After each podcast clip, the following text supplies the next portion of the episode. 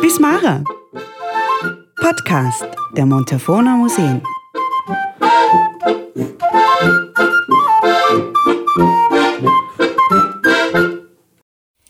Ich begrüße Sie alle recht herzlich, freue mich sehr über die Einladung und darüber, einen Beitrag im Rahmen des Zeitgeschichte-Tages leisten zu dürfen. Ich möchte vor allem aus meiner beruflichen Perspektive, aber auch aus meinen persönlichen Erfahrungen heraus einen Blick auf die Mutterideologie des Nationalsozialismus und deren nachhaltige Auswirkungen auf unsere Gesellschaft werfen. Wegen der Komplexität der Thematik und dem Zeitlimit möchte ich mich in meinem Beitrag auf die Auswirkungen auf die Mutter-Kind-Beziehung fokussieren. Meine Eltern wurden im Zweiten Weltkrieg geboren, waren also Kriegskinder und meine Großeltern waren Kleinkinder im Ersten Weltkrieg. Die Erfahrungen, die sie in ihrer Kindheit gemacht haben, haben die Beziehungen unserer Familie sehr geprägt. Aus diesem persönlichen Erleben wie auch durch meine therapeutische Arbeit mit Babys und deren Eltern setze ich mich schon seit vielen Jahren intensiv mit dem Thema Bindung auseinander. Das heißt, ich bin vielen Fragen nachgegangen, die sich aus der Begegnung mit den Neugeborenen und ihren Bezugspersonen eröffnet haben. Was heißt es für ein Baby, das wir ja alle einmal waren, sicher gebunden zu sein in dieser Welt? Und was hat diese Erfahrung für Auswirkungen auf unsere Entwicklung als Menschen, körperlich wie psychisch. Ich möchte Ihnen anhand der Bindungsforschung, der Gehirnforschung und anderer Wissenschaftsgebiete, die hier involviert sind, näher bringen, warum unsere Bindungserfahrung in unseren Herkunftsfamilien von so großer Bedeutung ist und sich wie ein roter Faden durch unser Leben zieht. Dadurch können Sie, so hoffe ich, ein Verständnis entwickeln, warum die Erziehungshaltung und die Mutterideologie im Nationalsozialismus so negative Auswirkungen auf Beziehungen generell hatte, aber im Besonderen auf die Mutter-Kind-Beziehung. In den 1940er Jahren, also noch während des Zweiten Weltkrieges, formulierte der englische Kinderpsychiater und Psychoanalytiker John Bowlby erste zentrale Ideen zur Bindungstheorie.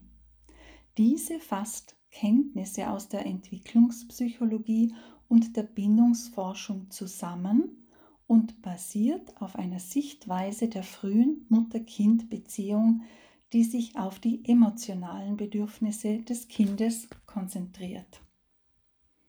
Er unterstrich darin die nachteiligen Auswirkungen früher Eltern-Kind-Trennungen, wie zum Beispiel Krankenhausaufenthalte der Kinder ohne Mutter.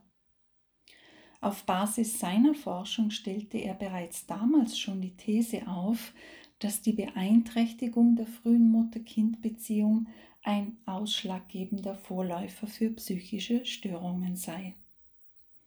1948 kamen James Robertson, ein schottischer Psychoanalytiker, und die Kanadierin Mary Ainsworth, eine der bedeutendsten Entwicklungspsychologinnen der damaligen Zeit, zum Forschungsteam von Bowlby dazu.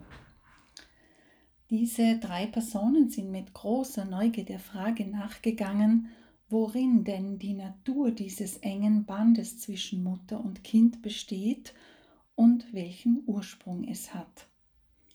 Die enge Verbindung zwischen Eltern und ihrem Neugeborenen nannten sie Bindung.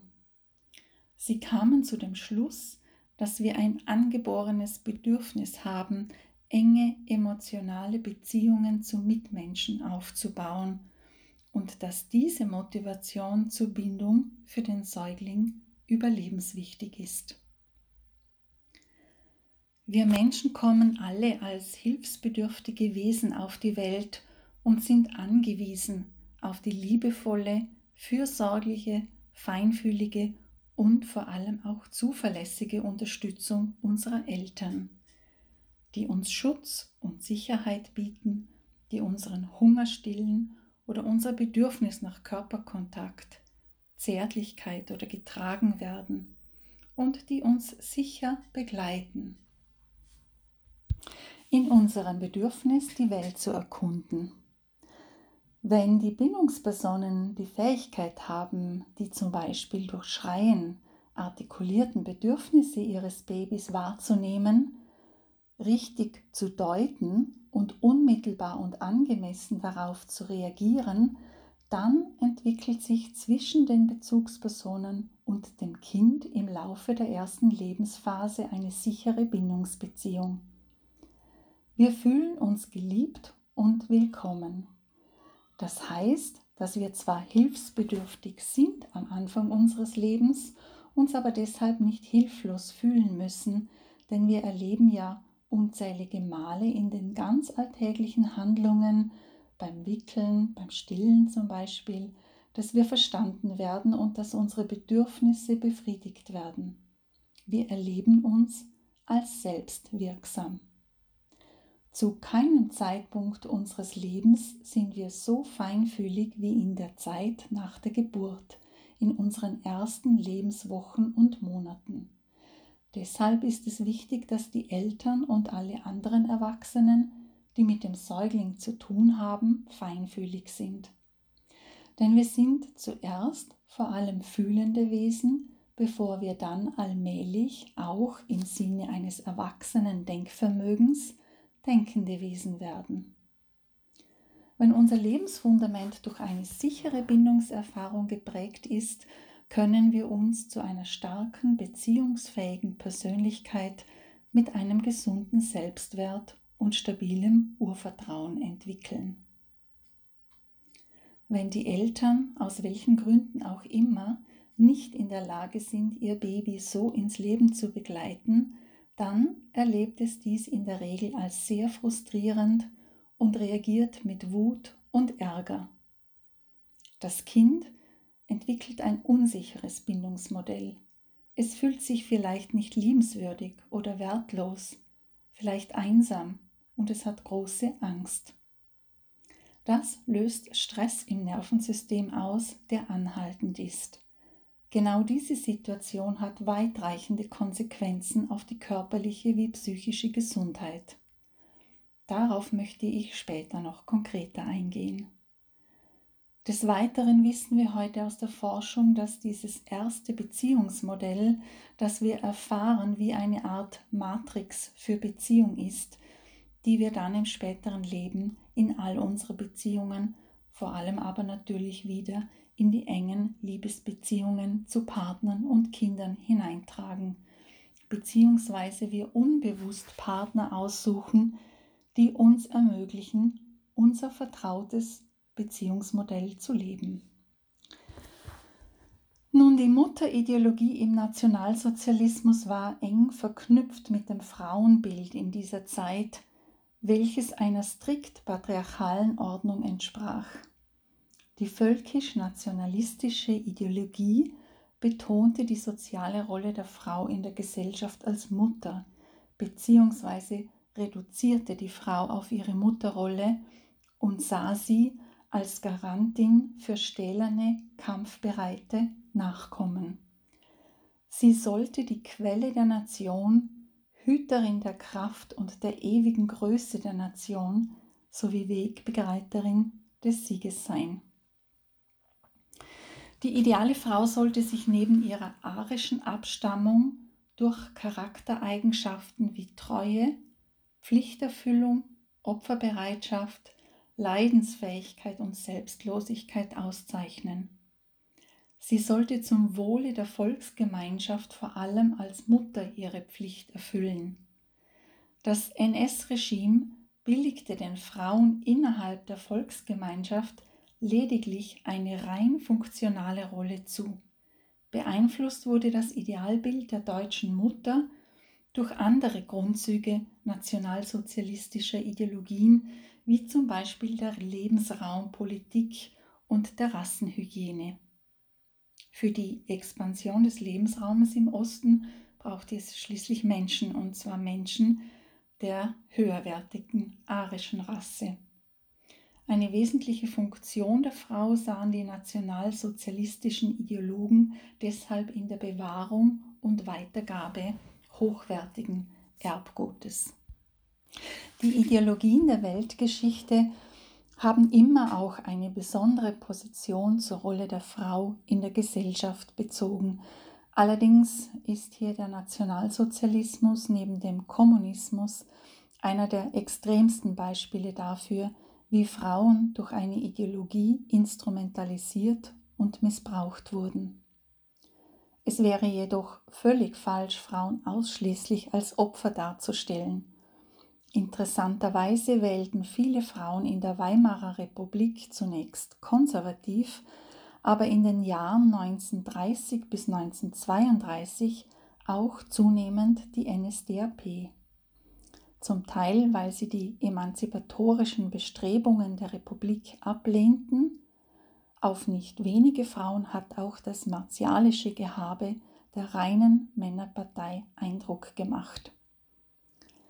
Die Psychologin Eva Sternheim-Peters beschreibt in ihren Erinnerungen die Zeit des Nationalsozialismus, dass die ideologische Ungleichwertigkeit von Frauen und Männern nicht sofort erkennbar gewesen sei, sondern viele Frauen damals auch begeistert mitgelaufen seien. Sie spricht von tief empfundenen Gemeinschaftserlebnissen, einem neuen Frauenideal und der Vision einer strahlend aufgehenden Sonne, die den Nationalsozialismus so gefährlich gemacht hätten und er für junge Frauen auch attraktiv gewesen sei.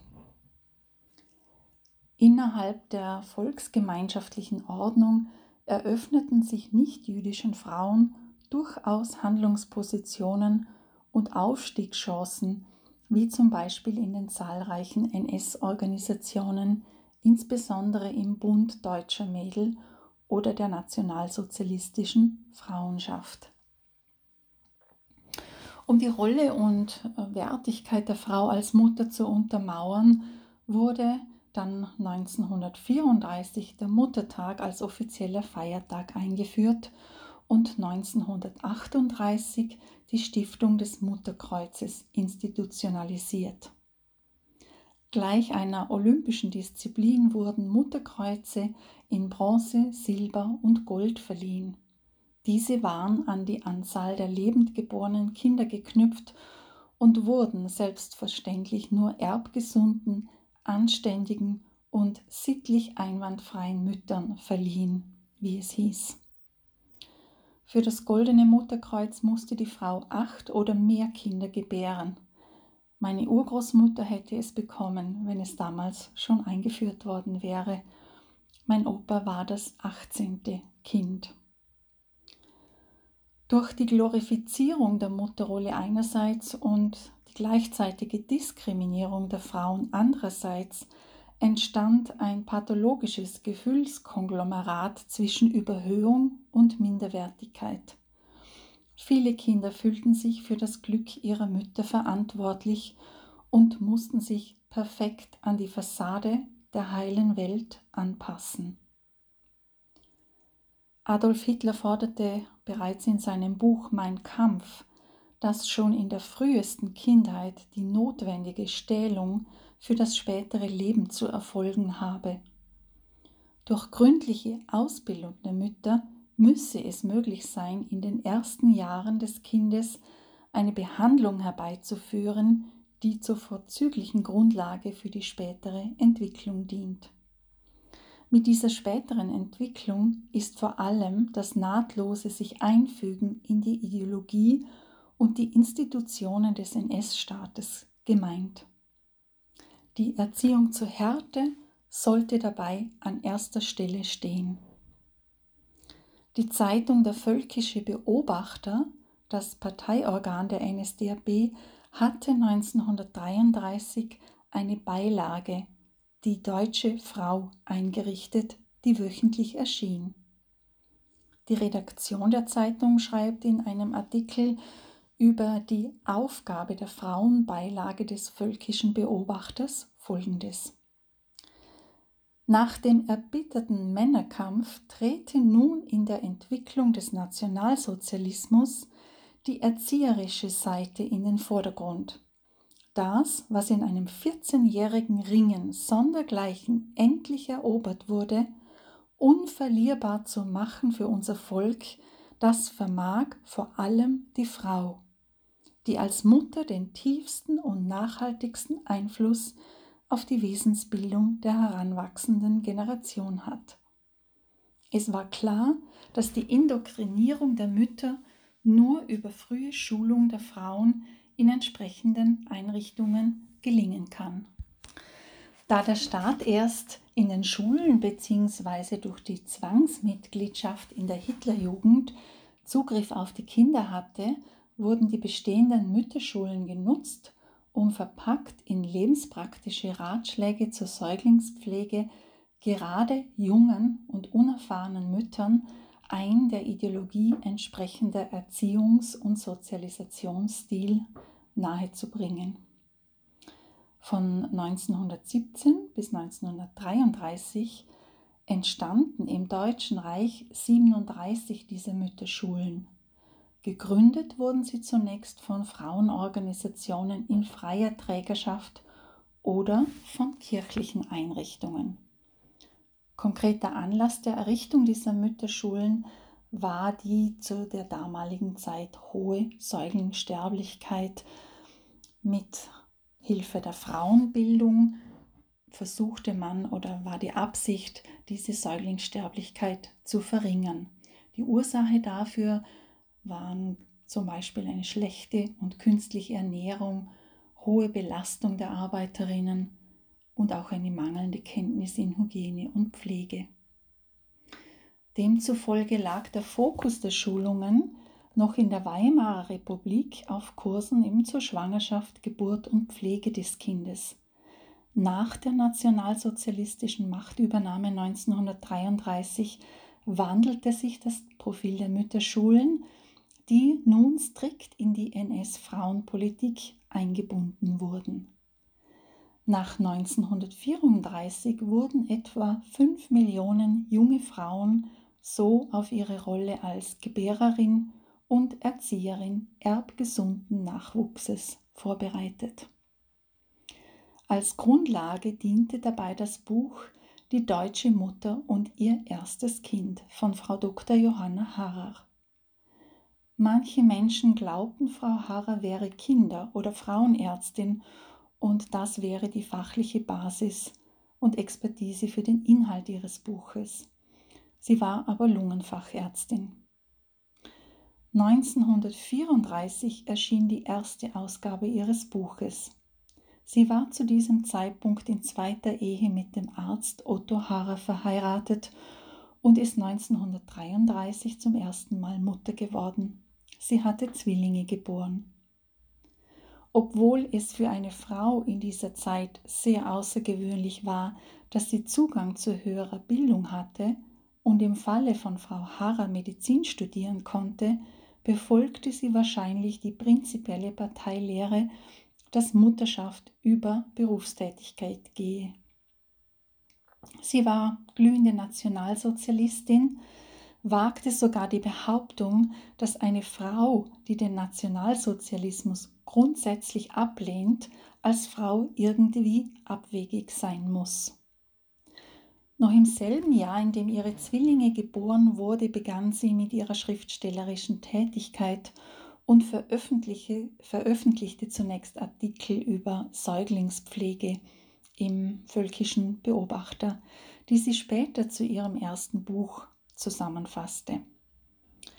1934 fand sie in Julius Lehmann, einem einflussreichen Antisemiten, den Verleger für ihr erstes Buch. Es wurden bis Kriegsende 690.000 Exemplare verkauft. Nach dem Krieg wurde es lediglich von den klar ideologischen Inhalten und nationalsozialistischen Termini bereinigt. Der Titel hieß dann Die Mutter und ihr erstes Kind. Bis 1987 erschien es in jeweils nachgebesserten, überarbeiteten Auflagen. Die Gesamtauflage betrug 1,2 Millionen Exemplare. Es war im Kernbestand jeder Dorfbücherei, genauso wie in vielen Haushalten zu finden, auch in Österreich. Unzählige Kinder wurden mehr oder weniger konsequent nach seinen Anweisungen und Grundsätzen erzogen. Was auffällt, ist die enorme Härte in der Sprache. Immer wieder gab es auch eine Verknüpfung zur Schlacht des Mannes. So war die Gebärfront das eigene Schlachtfeld der Frau und die Zeichen der Mutterschaft die Kriegsverletzungen der Frau. Die Erziehung des Kindes sollte mit dem Neugeborenen beginnen. Die Anordnungen von Hara beruf, beruhten auf einer strengen und harten Dressur. Es galt, den Willen des Kindes zu brechen. Der junge Mensch sollte laut Harrer Gehorsam aufs Wort lernen, damit er sich später mühelos in den Volkskörper eingliedern könne. Der eigene Wille des Kindes erhielt keinen Spielraum, und dies geschah auf dem Weg des konsequenten Ignorierens der Bedürfnisäußerungen von Kindern, beim Neugeborenen angefangen. Die Eltern sollten davor bewahrt werden, ihr Kind zu verhätscheln und verzärteln. Das hatte Johanna Hara zwar nicht erfunden, denn das war die zu dieser Zeit gängige Haltung auch von Kinderärzten und Psychoanalytikern. Neu aber an Haras Erziehungsbüchern war ihre Einbettung in ein nationalsozialistisches Weltbild, sodass jeder intime Austausch mit dem Baby jedes Tun und jedes Unterlassen als hoch aufgeladen mit der Verantwortung für das Volksganze erscheint.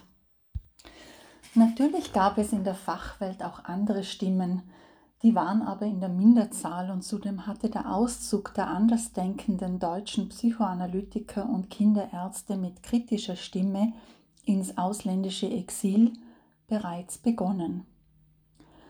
Bei Johanna Hara ging es in der Beziehung zum Kind von Anfang an darum, Machtkämpfe zu bestehen, als wäre das menschliche Zusammenleben von Beginn an von Kampf und Selbstbehauptung, von Siegen und Verlieren bestimmt. Das hört sich im Buch dann so an. Das Kind wird nach Möglichkeit an einen stillen Ort geschoben, wo es allein bleibt und erst zur nächsten Mahlzeit wieder vorgenommen. Häufig kommt es nur auf einige wenige Kraftproben zwischen Mutter und Kind an. Es sind die ersten und das Problem ist gelöst. Oder an anderer Stelle. Das Kind wird gefüttert, gebadet und trockengelegt, im Übrigen aber vollkommen in Ruhe gelassen. Von vornherein mache sich die ganze Familie zum Grundsatz, sich nie ohne Anlass mit dem Kinde zu beschäftigen. Noch heute höre ich manchmal von jungen Müttern, dass sie mitunter von der eigenen Mutter, Schwiegermutter oder anderen Personen gesagt bekommen, sie sollen doch den Säugling nicht so verwöhnen. Auch wenn sie das nicht ernst nehmen, löst es doch eine Verunsicherung in ihnen aus und es vermittelt ihnen subtil oder auch sehr direkt, du machst etwas falsch. Die Frage an mich ist dann, kann man einen Säugling überhaupt verwöhnen? Ich bitte Sie dann, Ihr Baby anzuschauen, sich in Ihr Kind hineinzufühlen und Ihren Instinkt um Antwort zu fragen. Und die ist dann klar. Ich kann einen Säugling, ich kann einem Säugling nur jene Zuwendung geben, die er braucht und seine körperlichen und emotionalen Bedürfnisse beantworten.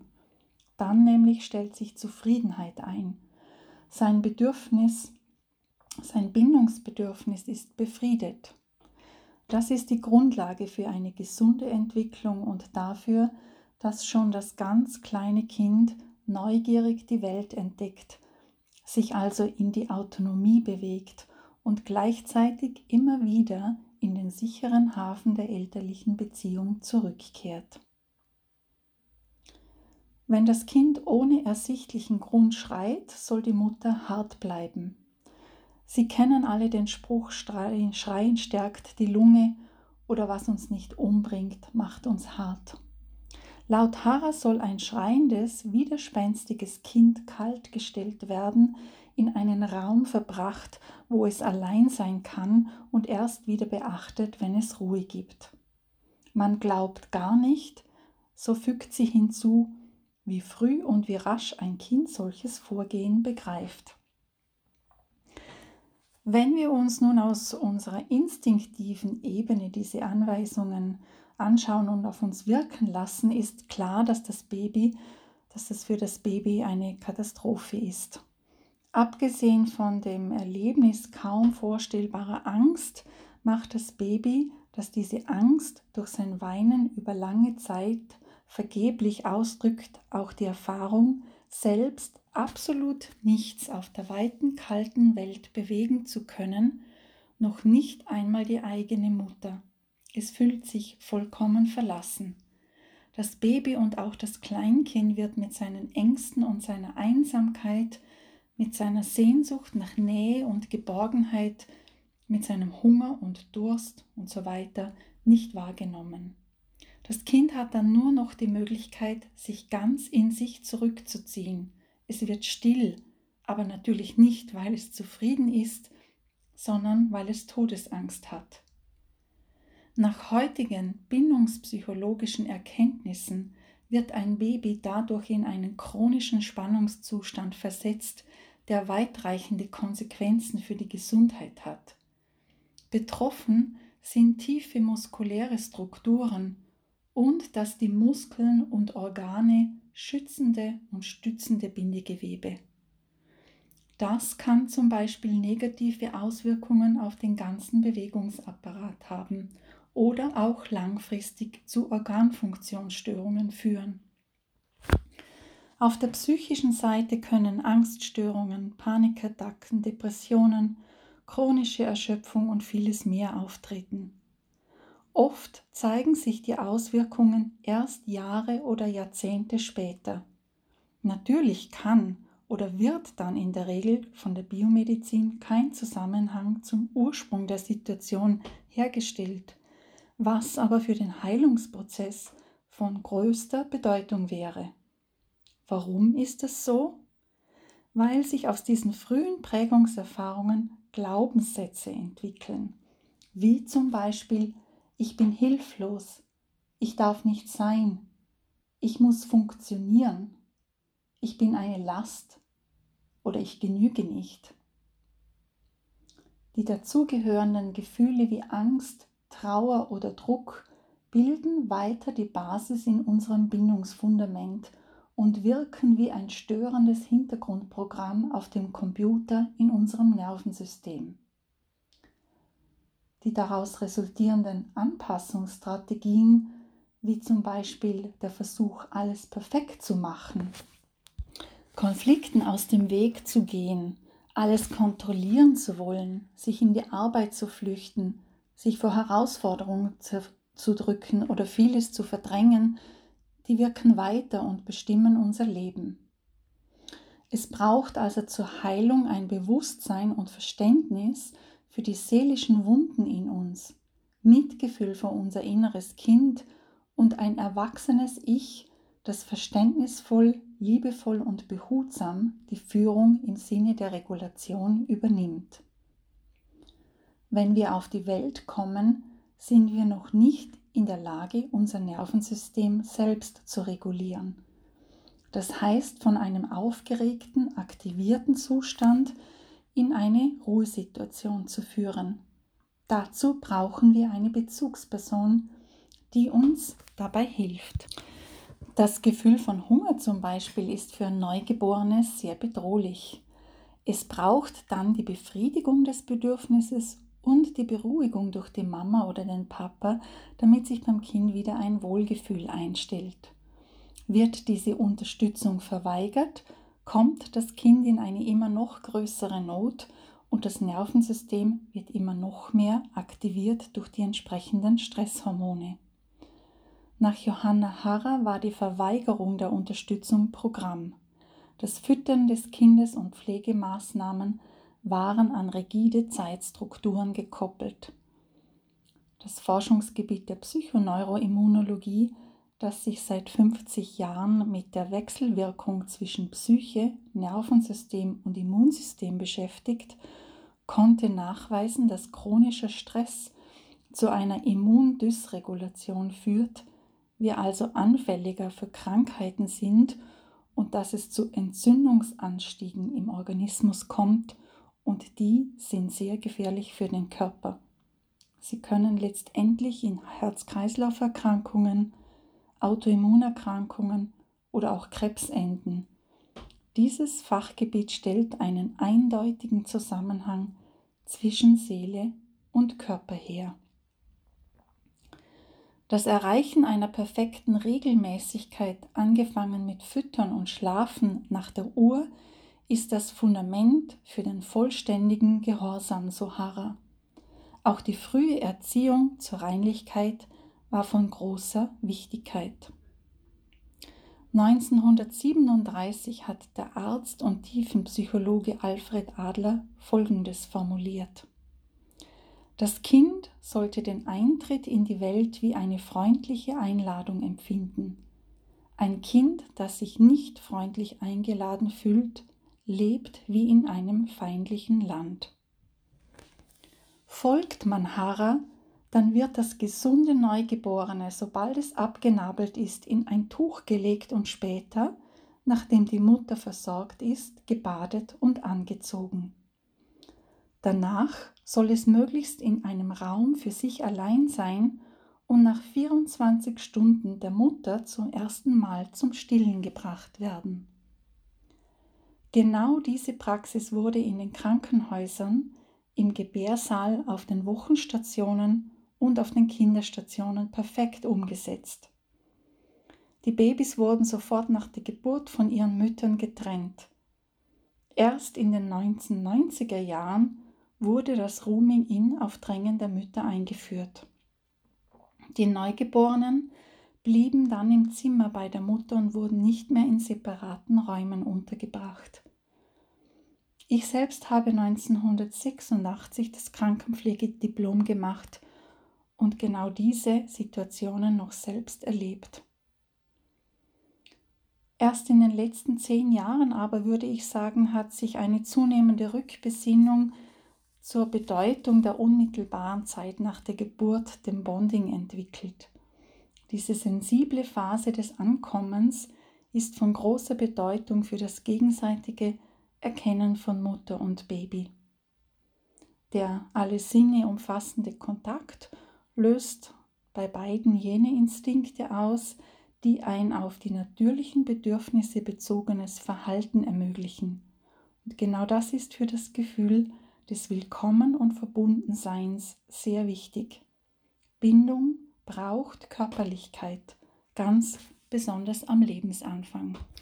Erst in der letzten Ausgabe des Buches 1987 bekam der Vater einen angemessenen Platz in der Familie.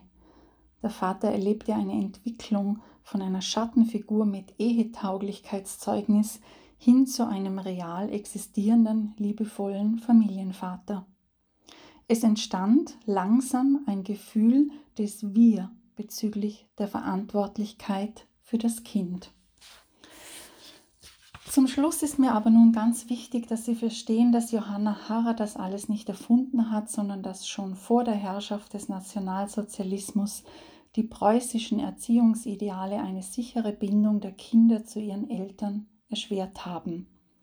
Als Werte galten die Unterdrückung der emotionalen Welt und der seelischen Bedürfnisse, die Unterdrückung der Ich-Identität und des Freiheitsbestrebens unbedingter Gehorsam unter der Unterdrückung in Hierarchien und Autoritätsergebenheit. Das fordert in der Entwicklung des Kindes zum Erwachsenen Anpassungsstrategien, die ihm ein Überleben in dieser feindlichen Welt sichern. Das ist im Kern vor allem ein Abspalten der emotionalen Ebene und ein Verlust des Kontaktes zu sich selber und dem eigenen Körper. Wir befinden uns dann in einem Funktionsmodus und beginnen Gefühle zu denken. Um Gefühle zu empfinden, brauchen wir aber einen guten Kontakt zu unserem Körper. Ohne diesen Zugang kann ich die eigenen Bedürfnisse nicht gut wahrnehmen und natürlich auch nicht die anderer Menschen. Wir sind in unserer Empathiefähigkeit damit eingeschränkt. All das macht Beziehung schwierig im privaten wie beruflichen Kontext. Denn in unserem kollektiven Bindungsfundament herrscht vor allem eine Emotion vor und das ist Angst. Das heißt, diese Emotion gestaltet Gesellschaft, vor allem in Krisenzeiten, wie man aktuell gerade erfahren kann, und in jenen Lebensübergängen, die enorm viel Urvertrauen verlangen, nämlich Geburt und Tod. Bis weit über die Hälfte des letzten Jahrhunderts entsprach es der gängigen Meinung, dass Babys in den ersten Lebensmonaten keinen Schmerz empfinden. Da sich die Kinder ja nicht an ihre frühen Lebensjahre bewusst erinnern können, würden sie den Eltern folglich auch nichts übel nehmen können. Ich erinnere mich da an eine 67-jährige Klientin, die mit der Frage zu mir kam, dass sie nicht wisse, warum die Beziehung zu ihrer ältesten Tochter so schwierig sei. Ich habe mit ihr gemeinsam mit der Forschung dort begonnen, wo die Beziehung der beiden anfing, schon vor der Zeugung.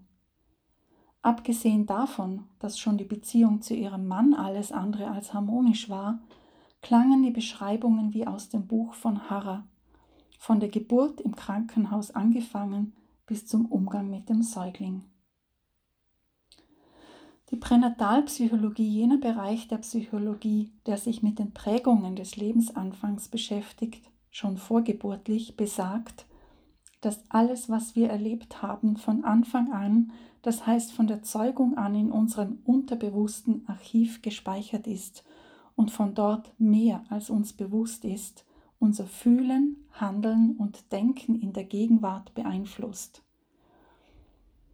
Viktor Frankl sagte, das Leben wird vorwärts gelebt und rückwärts verstanden. In diesem Sinne hoffe ich, Ihnen ein paar Gedanken vermittelt zu haben, die Sie motivieren, Ihre eigene frühe Biografie zu beleuchten. Die Reflexion ist wichtig, dass wir die persönliche wie kollektive Geschichte nicht immer wieder aus der Unbewusstheit heraus reinszenieren und den in unserem unterbewussten Archiv verankerten Gefühlen erlauben, die Führung in unserem Leben zu übernehmen. Nicht umsonst gilt bei Psychologen und Gehirnforschern die Kindheit als die Ära des Unbewussten. Wir können nichts für unsere frühen Erfahrungen, aber nur wir selbst können als Erwachsene die Verantwortung für unser Denken und Handeln übernehmen. Tun wir das nicht, werden wir immer die Tendenz zur Projektion unserer Gefühle auf andere haben und diese dafür verantwortlich machen. Das ist der Hintergrund von Feindbildern, die uns helfen, von uns selbst abzulenken. Und es ist wichtig, dass wir die traumatischen Erfahrungen nicht an die nächste Generation weitergeben. Ich bedanke mich recht herzlich für Ihre Aufmerksamkeit und bedauere sehr, dass es jetzt keine Möglichkeit für Fragen und Austausch gibt. Für diejenigen, die hier tiefer eintauchen möchten, habe ich eine Literaturliste zusammengestellt, die hoffentlich vielen Menschen hilft, sich selber, die eigene Gefühlswelt, die Beziehungen, Körpersymptome und Krankheiten besser zu verstehen.